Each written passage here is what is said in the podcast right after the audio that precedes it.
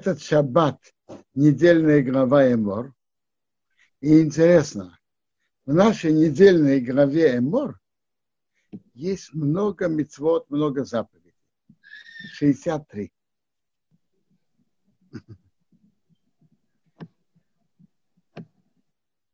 Э, так недельная глава начинается о законах, которые касаются для Коаним, о законах о принесении жертв и, и обос, как ведут себя, чтобы жертвы не были, чтобы коэним должны быть ритуально чистой теорией. Это большая часть главы. А вторая половина главы говорится о субботе и о праздниках.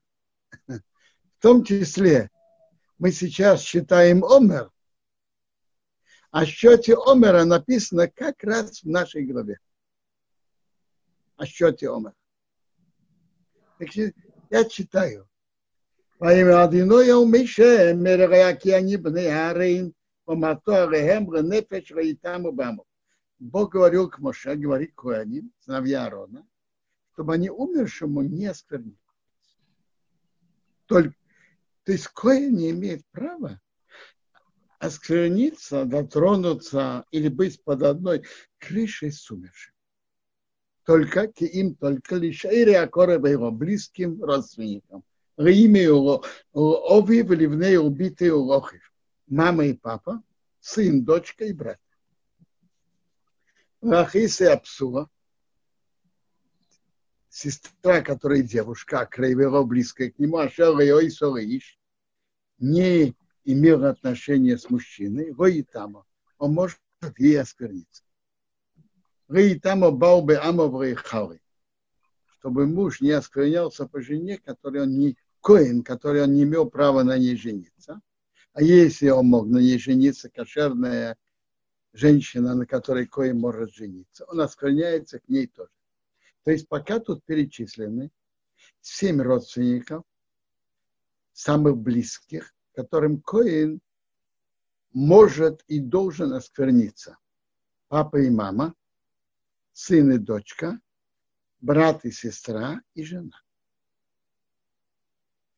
И это те семь родственников, по которым человек сидит в трауре эти семь родственников. Папа, мама, сын, дочь, брат, сестра, жена. А теперь закон, который относится ко всем тоже. Э, ко всем евреям тоже, но тут это пишется про Куаним.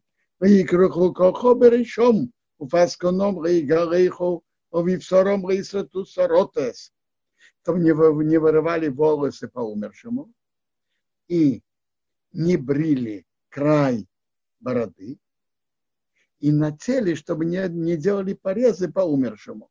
Эти три запрета запрещено и евреям тоже. Гдейшим,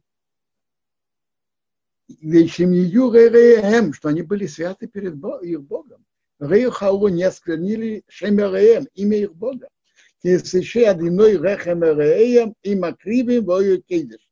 Потому что огненные жертвы Бога, хлеб Бога им, они приносят, они должны быть святыми, вести себя свят. Теперь перечисляются женщины, на которых кое не имеет права жениться. Еще зинова харарора и коху. Женщина зона и харара не брали.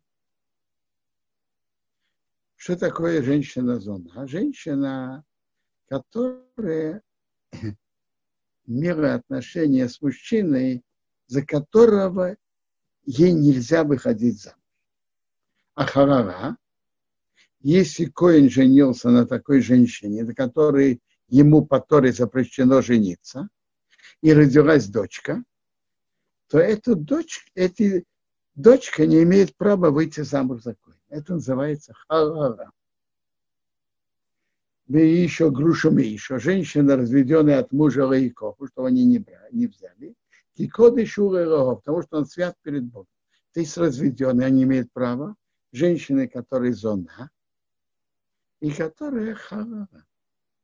Викидашты, освети его, кесареха мреха умаклев. Хлеб твоего Бога он приносит. Кодыш его будет свят перед тобой, ки кодыш, потому что свят, а не одиной мекадышхем.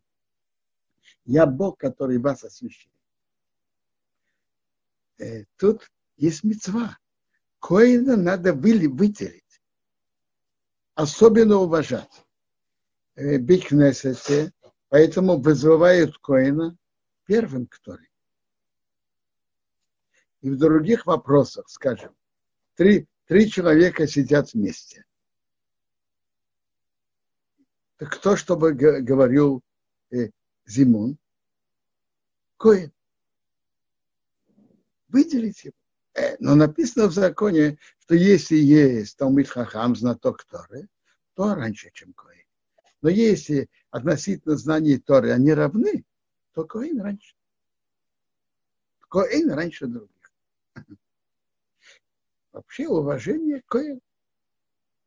У вас и не приводится в рамо, не пользоваться, не просить Коина делать услуги просто так. В наше время тоже. Так написано в Рамо. Кой? У вас ишкей. Дочка человека Коина, киса Хеулизнейс, она скверница, будет, будет заниматься развратом.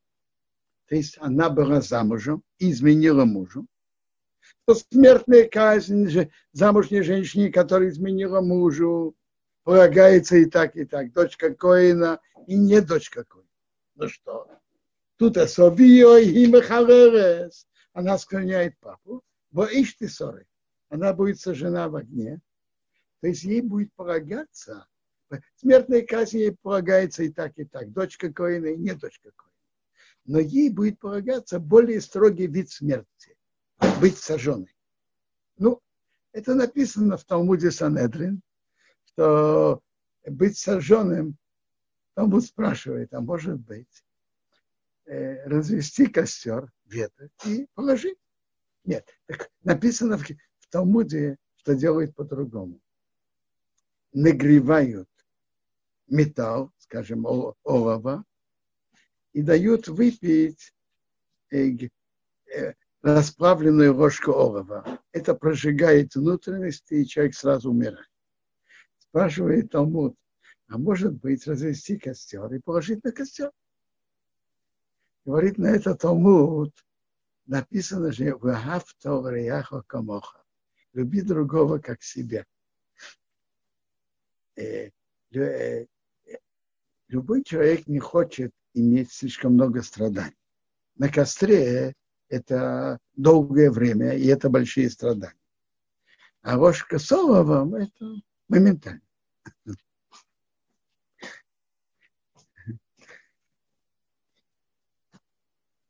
Шутники говорят, шуткой говорят так, что есть такие люди, у которых вся любовь к другим э, выходит только в одном.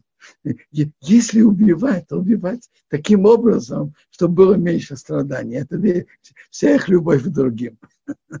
Это я только сказал шутку. Автор их очень широкая мецва. Но также и в этом. Вакоин Агодел Мехов, Коин, который больше братьев, то есть он больше во всем. И, и Томит Хахам, и очень красивый, и, и должен быть и его делать более богатым, если он Коин готов. А шаюца каурейши шемена мишва, помазали на голову, масло помазания, умилая с йодом, напомнили его руки, что он служил любящим обгодом надеть одежды, то есть восемь одежд у него, он совсем на другом уровне. У него, если даже умер близкий родственник, Эсрейший Ефра, голову он не должен оставить заросшей. В года в Ефре. Одежды он не должен рвать. Валкол давший смысл Йовы. По всем душам умершим, чтобы он не, вош, не входил. Даже в его имя и там. И папе, и маме не сквернят. У меня Мигдаша яйца не, из храма не выходит. Значит, он не выходит. Он продолжает служить. из. Он не оскверняет храм Бога. Кинейза Шема Мишхаса Ров, Ров, они одиной. Потому что корона, масло, помазание Бога на нем для Бога. Теперь у него больше, значит, он не оскверняется вообще ни по какому родственнику. Даже самым ближайшим, даже папа и мама. Меу еще бифсурео Он может жениться только на женщине, которая девушка, девственница. А у моно угрушова харора зейно, вдова, разведенная харара зона, эсейра рейко. Это он этих он не может брать в жены. Ким сурам и амов яках еще. Только девушка от своего народа может взять жену. Амов, что он не осквернил свое потомство в своем народе, и они одиной мекачей, то, что я Бог его освящаю. То есть, если Коин Гадол берет женщину, которой Коину нельзя брать, то дети осквернены от Коуна, они уже не Коины. Они не только как другие евреи, нет, они даже называются Харалим, оскверненные от Коуна. Ведь Коин взял женщину, которой ему нельзя брать, то и родились дети – так эти дети уже не кони.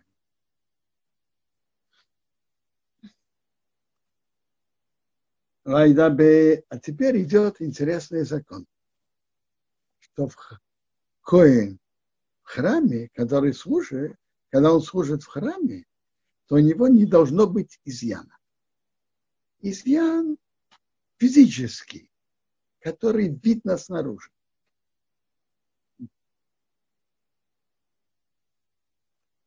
Вайдабер одиной Мешер, и мэр говорит Бог Моше говоря. То, что я сказал, видно снаружи, не имеется в виду, и те, как тут упоминается, даже изъян, который обычно, когда человек в одежде, это не видно. Но все-таки это телесный изъян, и он не должен служить. Набер Аарон, говорил Аарону, говоря, Ишми Зарахов человек этого потомства в Эдерейсом поколениях, а Жаеве ему, у него будет изъян, Гаикрав, что он не приближался, Рак и приблизить э, еду его Бога, то есть приносить жертву. Киколыш, потому что любой человек, Ашабы ему, у него есть изъян, Гаикрав, он не приближался, Иш Евери и Фисеях, человек слепой или хромой, и Харум, не, не хватает э, носовой, э, носовой перегородки. И соруа одна рука больше, другая меньше. Э, есть еще э, диспропорция. Голова больше, размеры головы больше, чем размеры тела. Или наоборот меньше. И так далее, и так далее. Много, много изъянов есть. Тут некоторые перечислены. Всего Рамбам Общее правило такое. Любой физический изъян, который виден, так он, это считается мум. Любой изъян. На глазу, на э, губе, на руке, на теле. Я уже упомянул, что Рамбом перечисляет 140 изъян.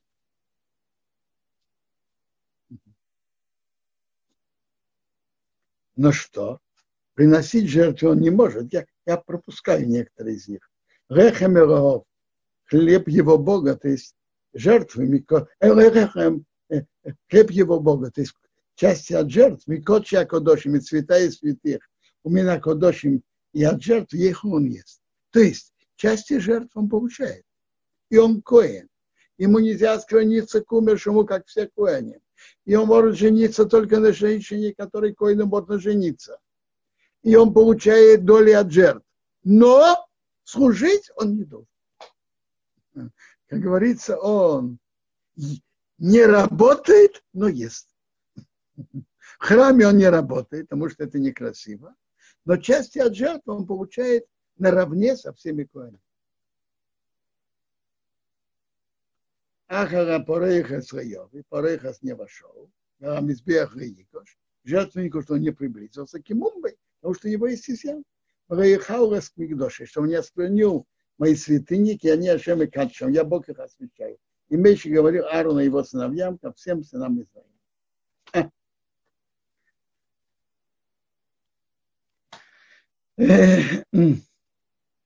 Тут говорится про святость храма. И в храме должно быть все прекрасно. И поэтому человек, который есть коин, у которого есть изъян, не имеет права служить в храме. Талмуд говорит, это вообще-то это написано в Ехеску, пророка Ехеску. Что когда евреи приходят и строят вот и кнесет и молятся там, в Илохемре Мигдош Меад, говорит их пророк Ехесков, это маленький храм. Это храм маленький. И надо вести себя в Бекнесете достойно. Чему я это говорю? Тут последние месяцы и больше есть из-за вируса, из-за опасности заражения. Закрыли Кнесет. И многие молятся на улице, в подъездах и так далее. Бекнеса закрыли. Почему? Расчеты Бога мы не знаем. Но мы э, думать, почему мы должны. По-видимому, недостаточно вели себя святости Беткнесет. И Кнесет не ведут других разговоров, не открывают телефонов, э, молиться, закрывают их. Святость значит, что это мы находимся перед Богом. Знать, что это маленький храм.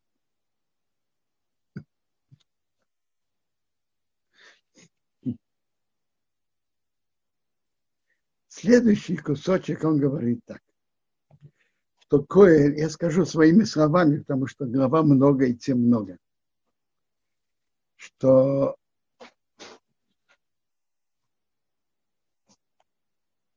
что если кто приблизится к жертвам, которые осветили перед Богом, и человек ритуально нечистый, человек тамый, так за это полагается карет, отрезание души от тела, отрезание его души. Теперь человек, который там не имеет права есть части от жертв, пока он очистится. И он приводит разные случаи, когда человек стал тамей. Человек может стать тамей по нескольким, несколькими путями. Или человек дотронулся, скажем, до мертвеца, или был с ним под одной крышей. Дотронулся до мертвой мышки, до падали животного. Из человека вышло, вышло, скажем, то, что мы э, учили две недели назад за э, у женщины, когда есть место, э, место выделения крови. Или человек, который мацура. Так человек, чтобы очиститься, если кто дотронулся до мертвой мышки или до падали, так он окунается в микве до захода солнца, а когда он становится чистым, это уже когда солнце зашло. Теперь надо знать, что есть время между заходом солнца и выходом звезд. Это то, что в Гимаре Шаббат называется Бейн Хашмашо. Это время сомнительное. К какому дню оно относится? К прошлому или к следующему? В чем тут суть сомнения? Суть сомнения написано в Торе, зайдет солнце, как раз вот тут мы читаем. Что значит зашло солнце? Можно понять, что солнеч, солн, диск, солнечный диск зашел за горизонт, а можно понять, что свет солнца ушел. Стемнело так, что мы стали, мы сейчас уже видим звезды. Почему мы видим звезды ночью, а не днем? Потому что они присутствуют на небе днем точно так же, как ночью. Но потому что свет солнца затмевает их. Так когда темнеет и заходит свет солнца, мы видим звезды. И в Талмуде приводится, когда вышли звезды, это уже точно ночь. А между заходом солнца и выходом звезд, это называется наш Машов. И мы во всех вопросах идем на устражение. Поэтому в пятницу мы не делаем работы, работы еще до захода солнца. А в субботу мы делаем работу только после, когда мы знаем точно, что вышли звезды. В шаббат мы еще, есть еще закон, прибавка к шаббату. Как раз учится тоже из нашей головы. Из, и прибавляют до захода солнца. В Иерусалиме прибавляет 40 минут, в Хайфе 30. Э, есть места, вне Израиля прибавляет 18. Но прибавка всегда хороша. И э, кто прибавляет к шаббату, это, это большая браха. Так теперь вернемся как у Наню Коина. Не, не только Коина, еврея тоже. Он хочет есть куски от Так он окунается определ... во время, когда еще точно день. Так он окунается до захода солнца. Но есть куски от жертв, или коин есть трума, и части от жертв, которые ему полагается, он может только когда точно уже вошел в следующий день. То есть он может есть только после выхода звезд. Поэтому окунается днем перед заходом солнца. А полностью чистым он становится с выходом звезд. Дальше тут указываются законы, что кто не кое не имеет права есть цвет, цветыни, то есть трума. И даже еврейский раб Коина не имеет права его есть. А вот Коин, э, Коин, который купит нееврейского раба, он купит, он, тот имеет право есть труба. И жена Коина имеет право есть труба. А дочка Коина тоже может есть. Но если а, она выйдет замуж за некоина, она теряет это право. А если она развелась с мужем, или ее муж, она овдовела, муж умер, так она возвращается в дом отца и может есть трума тоже. Части от, от э, зерновых, скажем, или то, что отделяют для коинов от того, что выросло в земле Израиля. Но это при условии, что она возвращается в дом к папе, только если у нее нет детей от, от, от ее прошлого мужа. А если есть дети, то она уже э, продолжает быть привязана к мужу. Да? А, да, да. А, это очень интересно, какая связь между тем, что дочке Коина, которая вышла замуж, и у нее пока нет детей, вдруг она развелась, вернулась, она может есть труму? А если вдруг ребенок... Что? Почему ребенок, он является преградой, что она теперь не может есть труму от своего дома у папы? В чем? В чем смысл содержания этого закона? Я понимаю так, что если она вышла замуж за некоина, за хорошего еврея, Израиль, так она, пока она замужем, она привязана к нему. А после его смерти или развода она уже к нему не привязана. Но если у нее есть дети от Коина, и дети же к Коиним, она продолжает быть привязанной. Она как бы связана с прошлым мужем. Она не может вернуться в дом отца. Дальше написано, что нельзя, что еврей, который отделил, скажем, части от того, что выросло в земле Израиля для Коина, чтобы он это не ел. Затем идет, э, тут идут подробно законы, как Коин должен себя вести. И как еврей должен себя вести. Э, если он Тамея не имеет права есть. Трума и части от жертв. И, и тот, кто не коин, не имеет права есть. Смотрите, еврей, который приносит жертву шламим, он может это есть. Но есть части, которые может есть только коин. То, что выделяют для коина, только коин. Следующий отрывок говорит, что так же, как коин, у которого есть физический изъян, не имеет права служить в храме,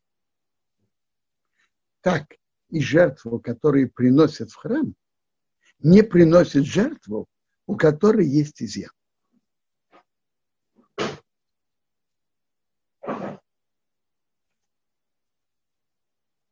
Он упоминает, например, слепота, переломана, шрам, бородавка, нарывы. Но вообще-то есть много изъянов, которые перечисляются, и Рамбам тоже это перечисляет. И у животного немножко меньше. Количество, я, я уже упомянул, что Рамбам перечисляет 140 видов изъянов. У животного меньше, но общий принцип простой. Любой изъян. Любой физический изъян, который бросается в глаза.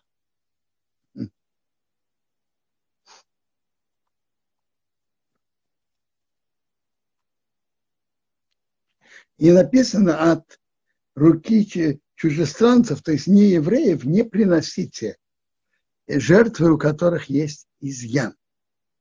А без изъяна можно принести жертву не еврея. Приносили всегда жертву не еврея. В храме можно было приносить и приносить. А с изъяном нельзя приносить.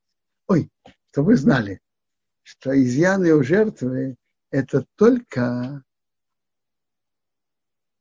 у коров, у овец и у коз. А у голубей нет этого закона об изъяне запрета. У птичек только одно. Если не хватает какая-то часть тела, ну, скажем, э, какая-то часть от пальца. Но, но изъяны не делают, не делают ее недостойным для жертвы. Это только у коров, овец и коз, у животных. Теперь следующий отрывок.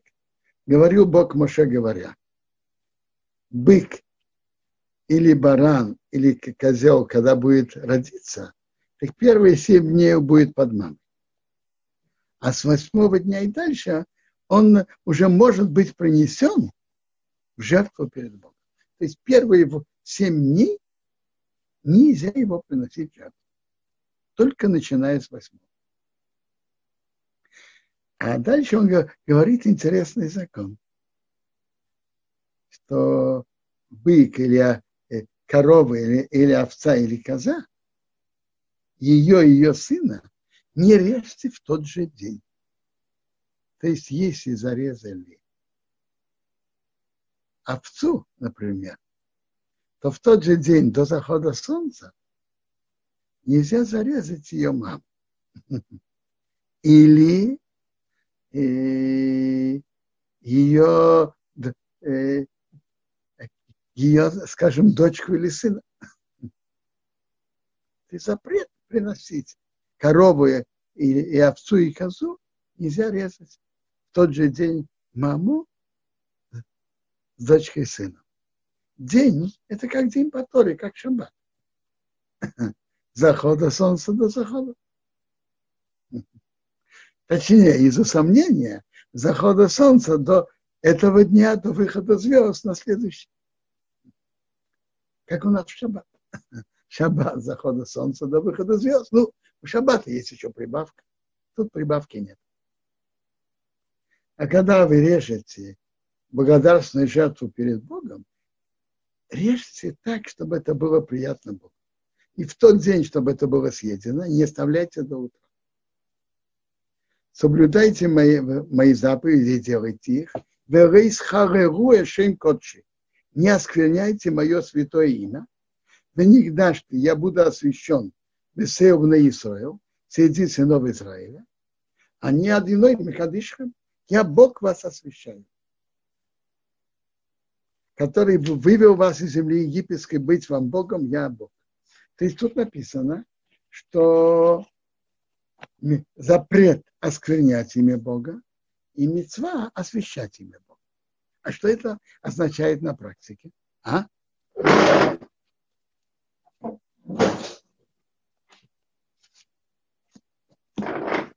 Что это означает на практике? Так в этой заповеди есть несколько сторон, несколько частей. Э, Рамбам в пятой главе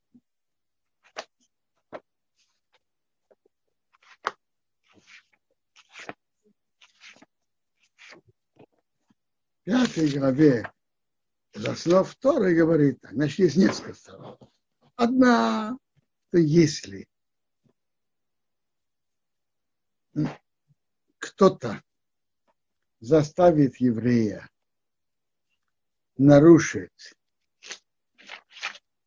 закон Торы, так есть ситуация под, под угрозой смерти, смертной казни, то есть ситуация, что из-за угрозы смерти он должен нарушить, а есть ситуация, что даже под угрозой смерти ему нельзя нарушить. Написано так в Талмуде, в Талмуде, в Рамбам, что есть три запрета Торы, которые нельзя нарушать даже при, при угрозе смерти. Это идолопоклонство, разврат, то, что Тора называет развратом, и проливание крови, убивать другого. То есть это запрещено даже в случае угрозы смерти. Э, между прочим, это то же самое, если насильник заставляет, а то же самое в случае, не дай бог, болезни. Допустим, захотят человека спасти, укорачиваем жизни другого. Нельзя.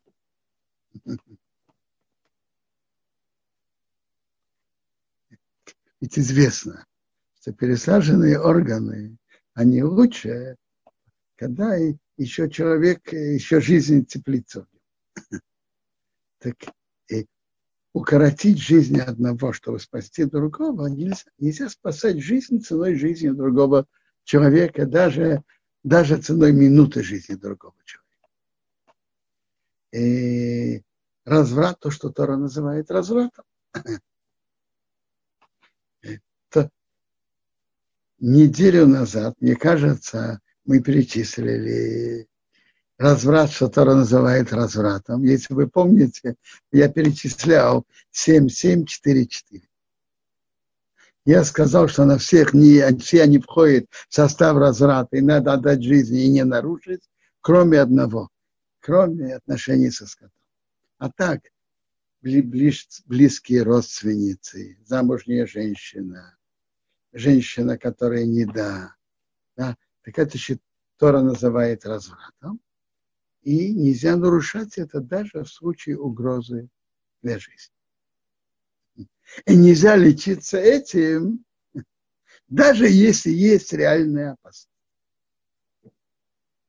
И то же самое идолопоклонство.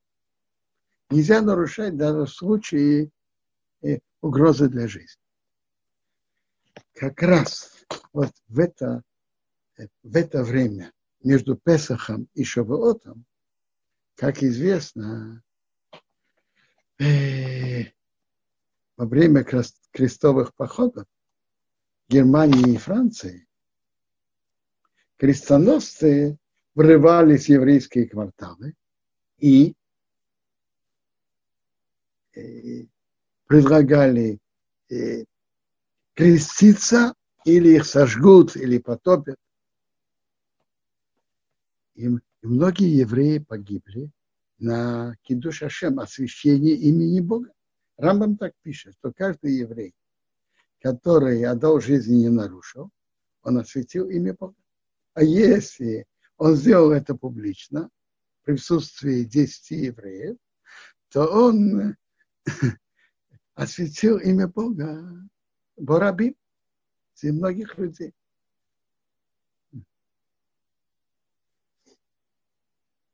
И известно, что да я упомянул время крестоносцев, но было то подобное было во времена греков, во времена римлян.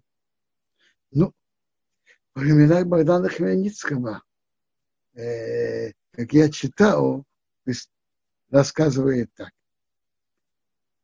Выставляли и такой навес, выходил Галашатай и выкрикивал. Кто хочет остаться живым, пусть Бог будет готовым принять христианство, и пусть встанет под этот навес, и его оставит живым. Так он выкрикивал, мне кажется, один раз, второй раз и третий. Как правило, подавляющее большинство евреев не пошли на это. Отдали жизнь на кидуш Ашем.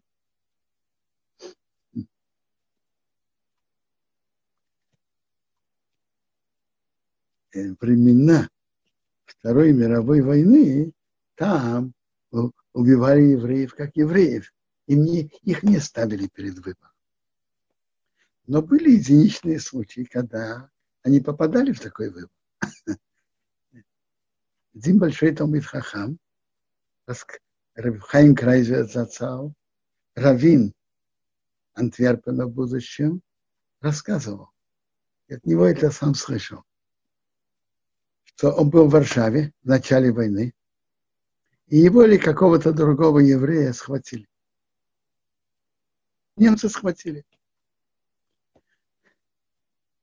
Его спросили, Юде о, о католике? Ты еврей или католик? И в, Шух, в Шуханорахе написано, нельзя сказать, что он служит идолам даже в случае угрозы для смерти. Он сказал, Юде. Его поставили в одну сторону. Там он рассказывал целую историю, как он спас. Он спасся, но, вообще, но он отдал свою жизнь для освящения имени Бога. Освящение имени Бога значит, когда человек готов на смерть. То, что потом его оставили в живых, слава Богу, но он выполнил эту митцву Киду Шашем. Хотите послушать вопрос?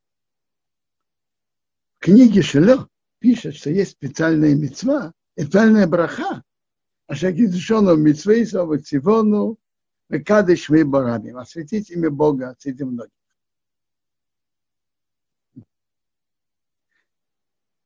Так кто-то задал вопрос. Мы же знаем, что то, что зависит от других, мы браху от, зависит от желаний других, мы браху не делаем. Это одно из объяснений, что нас закон не дают, э, не говорят браху. И ты знай, бедный захочет принять, не захочет. Ты как человек говорит, как написано в Шхобраху, который осветил имени Бога среди многих?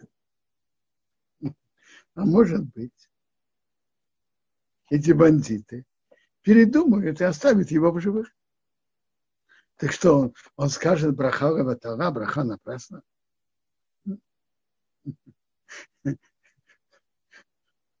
Ответ очень простой. Кидуш Ашем, освящение имени Бога, это то, что человек готов погибнуть на Кидуш Ашем. Он готов погибнуть, и он это сделал. То, что они потом могут передумать, мецву это он выполнил.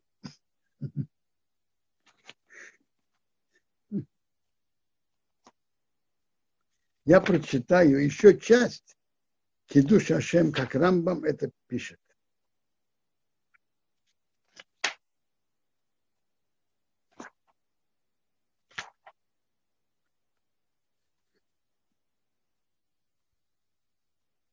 э, он говорит так, есть кидуш Ашем, освящение имени Бога, осквернение имени Бога. Он говорит так, кто нарушает сознательно, не будучи в тесненном положении, без того, что его кто-то заставил, нарушает, не считая заповедью, так это осквернение имени Бога. Значит, осквернение, он не считается заповедью Бога. А тот, кто отдалился от нарушения или сделал мецву, не из-за чего-то другого, не то, что люди скажут, не, не бойся кого-то, не из-за почета, это, но только из-за Бога, как Йосеф отдалился от жены хозяина, это освящение имени Бога. То есть человек, который отдаляется от нарушения или делает мецву, не из-за какой-то другой причины, только чтобы сделать приятное Богу и не нарушить приказ Бога, он освящает имя Бога. Имя Бога.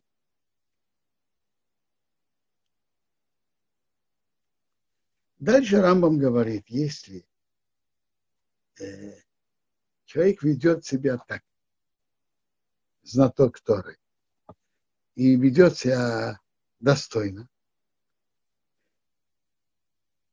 э, приятно относится со всеми, принимает их приятно, не обижается на них, уважает.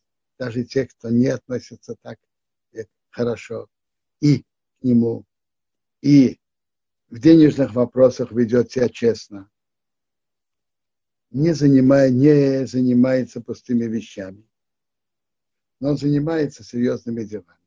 И во всех вопросах ведет себя достойно, так он освящает имя Бога. Значит, освящение имя Бога, это создает у людей желание уподобиться его победить, его достойному победить. С другой стороны написано, если кто-то кого известно, что он знаток Торы. И он ведет себя так. Он, может быть, и не нарушает официально законы, но в денежных делах не очень честно. Не прямое воровство, но не очень честно. Э, может сердиться, не говорит деликатно с людьми и так далее. Вызывает подозрение, что, может быть, он э, не платит за то, что он э, покупает и так далее. Так если он ведет себя так, так это, это хилул Ашем, осквернение имени Бога. То есть люди из-за него говорят, а, а что Тора его научил? А если человек, который изучает Тору, ведет себя с людьми достойно и честно в торговле, так он освящает имя Бога. И про него сказано, ты мой раб, еврей, которым я хвалю. Э,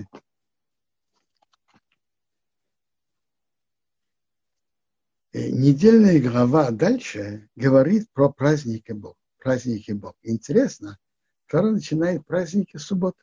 Шесть дней будет сделана работа, а в седьмой день полный отдых для Бога. Никакой работы не делайте. Это будет шаббат для вас во всех местах вашего проживания. Вообще-то и всех, и всех святых дней суббота – это наиболее частый святой день и наиболее строгий. Он строже всех, всех других праздников. И его законы субботы довольно широки. А для того, чтобы соблюдать субботу как надо, очень важно изучать законы субботы. Во-первых, законы запрещенных работ в субботу. Затем э, запреты постановления мудрецов, какие предметы можно передвигать в субботу, какие нет, и так далее, и так далее. Изучать субботу, это надо, надо знать подробности ее закона. Э, это очень, очень важно. Хофецхайм, своей, э, он же написал книгу Мишнабрура, на субботу у него есть особое, у нее есть введение ко всей книге Мишнабрура, у нее есть введение особое к законам Шаббата. Это третья часть. Между прочим, знаете, что в первом издании, первый раз, когда Хафецхайм ее издал, она не была третьей, она была второй. То есть он написал первую часть, а затем должна была идти вторая. А шаббат это третья.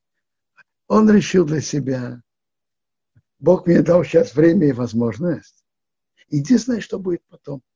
Шаббат важнее, важнее других законов. Я сейчас буду работать на шаббат. Он отдал на это 5 лет жизни. На всю Мишнабрура он отдал 25 лет жизни работы, напряженной работы. С 11 утра до 9 вечера э, учился. Так рассказывает его сын. И, и он напечатал это. Так Хафецхайм, так в к Мишнабруре на законы Шаббата он приводит из книги Ярод Ваш, то тот, кто не изучает законы Шаббата, хочешь, не хочешь, в чем-то, в чем-то, наверное, нарушен. Очень важно изучать законы Шаббата. Затем тут праздник первый упоминается Песах. Ведь месяцы идут с Нисана, с выхода из, месяца выхода из Египта. И первый праздник – это Песах. 14 дня первого месяца приносят пасхальную жертву, а 15, с 15 это праздник Мацот. Семь дней едите Мацот. Первый день святой и седьмой день святой, и приносите жертву. Так, мы сейчас, сейчас наступит вечер, и сейчас будет второй Песах, 14 января. Песах приносит 14 Ниссана. Но в Торе приводится, что если человек был нечистым или был, не был нечистым, так он не мог принести Песах 14-го Ниссана, он приносит Песах 14 второго месяца, 14 ияна.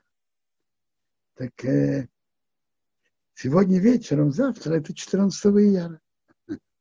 По обычаю, тут в Израиле не говорят Таханун в этот день, потому что это второй Песах. Есть некоторые, у некоторых обычаи в этот день после полдня попробовать мацу. Да. А, Бензин, а, вот про Песах интересно, человек, который был нечистый, он не мог принести по какой-то причине э, в первый Песах, да, э, Юдалит Нисан, да. пасхальный Э, то почему-то как бы дают какую-то дату определенную, а не когда человек смог очиститься, и в самое ближайшее время, как он очистился, сразу бы мог принести жертву. Почему нужно всех на одно время, а не когда он, у него есть возможность, чтобы он сразу ее выполнил. Как говорится, не потерять мецву, как говорится, да, есть альтахмет. Послушайте, Рамейша, Песах – это же праздник. И праздник это не частный, не личный, а всего общества. Так Тора посчитала так. Дать еще опцию тому, кто не мог принести Песах, дать еще опцию. Когда? Так как первый Песах – это 14-го Ниссана, так второй день, который чем-то подобен этому, это тот 14 первого месяца Ниссана, а это 14 второго месяца Ияра это чем-то подобие первого Песаха. Подобие. Тот 14 первого месяца, это 14 второго. И Песах это общественная жертва. Нет такого, этот приносит один день, этот в понедельник, а этот в среду, а этот в четверг. Песах это общественная жертва, не, не частная. И, и поэтому, так как это общественная жертва, это отодвигает субботу. И если большинство евреев нечистые, приносит, э, приносит это, там, приносит это в нечистоте, в тума, потому что это общественная жертва. Сейчас продолжаем дальше. Э, Бог говорит Моше говоря, говори нам Израиле, скажи, вы придете в страну, что я даю вам, сожни, э, сделайте жатву, принесите сноп, начало вашей жатвы коина. Коин это поднимет. Это будет на завтра после Песаха, на после первого дня Песаха. И в этот день принесите определенные жатвы. И до этого дня вы не имеете права есть от зерновых из прошлого урожая, из урожая Нового года. А есть дальше еще заповедь, которая нам сейчас очень актуальна. Мы находимся в выполнении этой заповеди. Считайте вам, а завтра э, святого дня, дня, что принесли сноп приношения, считайте 7 недель. Они должны быть полноценными. То есть надо считать от принесения этого снопа до завтра, седьмой дня святого, считайте 50 дней, то есть считайте до 50 -го. И принесите новое мучное приношение перед Богом. То есть считайте 7 недель до 50-го, а 50-го это будет праздник Шивот. И праздник Шивот приносит два хлеба из нового урожая. Интересно. Сноп приносили из ячменя во второй день Песаха из нового урожая. И потом считали 49 дней, а потом 50-й, что это Шавуот, Шавуот это недели буквально, перевести недели. Так приносили два хлеба из пшеницы а пока не считали. Есть, есть в этом, в чем таки смысл счета? Книги Хинух объясняет это так. Песах же Бог вывел евреев из Египта. Но цель была не только выход из Египта, дарование им Торы. А дарование, но для этого надо же их подготовить. И эти семь недель они должны были готовить. Почему счет начинается не с первого дня Песаха, а со второго? Очень просто. Выход из Египта – такой важный день, что мы отмечаем его, и ничего другого в этот день не должно быть. Ничего другого. Ни начало счета, ничего. Мы концентрируемся только на одном. Это день выхода из Египта. А на завтра мы приносят снова и начинают счет. Интересно, очень символически э, первые э, снопы приносят из ячменя. Кто ест ячмень? Мы знаем, обычно животные. А пшеницу едят люди. То есть мы должны духовно подняться, как говорят, от животного уровня к человеческому. В чем подняться? Моральных качествах. И поэтому не случайно, что у нас мы тут, мы учим перки вот. Перки, а вот это чтобы человек вел себя достойно. И мы считаем сейчас Омер. По большинству мнений счет Омера сейчас постановление мудрецов, потому что же не было принесения Омера. А мнение Рамбама, что это история. Может быть, если какие-то вопросы, пожалуйста. Э, дорогие друзья, да, можно э, поднять такой значок э, «Рука», я тогда вам включу микрофон, и можно будет спросить Рава ваш вопрос. Да, пока вы поднимаете руку, я коротко сделаю объявление. Э, значит, у нас буквально через полчаса начинается урок Равхайма Бурштейна. Э, кто хочет, может присоединиться на него. Еще через полтора часа будет урок Рава Грилюса. Также э, урок для женщин Рабанит Хавы Куперман в воскресенье в 5 часов – да, все расписание подробное на сайте toldot.ru, да, в э, колонке значит, учеба Zoom. И там можно все посмотреть и, так сказать, пригласить, заходить, да, будем вас рады видеть. Да, я включаю микрофон MC. Да, пожалуйста. Добрый вечер. Вечер добрый. Скажите, пожалуйста, а э, ячмень, который приносили в, э, на второй день Песаха, это не был хамец? Конечно, нет. Э, Конечно, нет. Его, его э, жарили, когда они зернами, перемалывали, делали из него муку и так приносили. Нет, не хамец. То есть делали муку как, как маца, вот так делали? Или... Я вам скажу, это даже не маца. Его же не смешивали. Принципе, в Талмуде приводится, что можно выпекать э, мацу сам праздник. Есть трудности определенные, мы это не делаем, потому что что-то же остается на столах и так далее, и так далее. Но тут, тут вообще не смешивали с водой. Тут зажаривали зерна, как они есть, не смешивая с водой. Потом мы их перемалывали, просеивали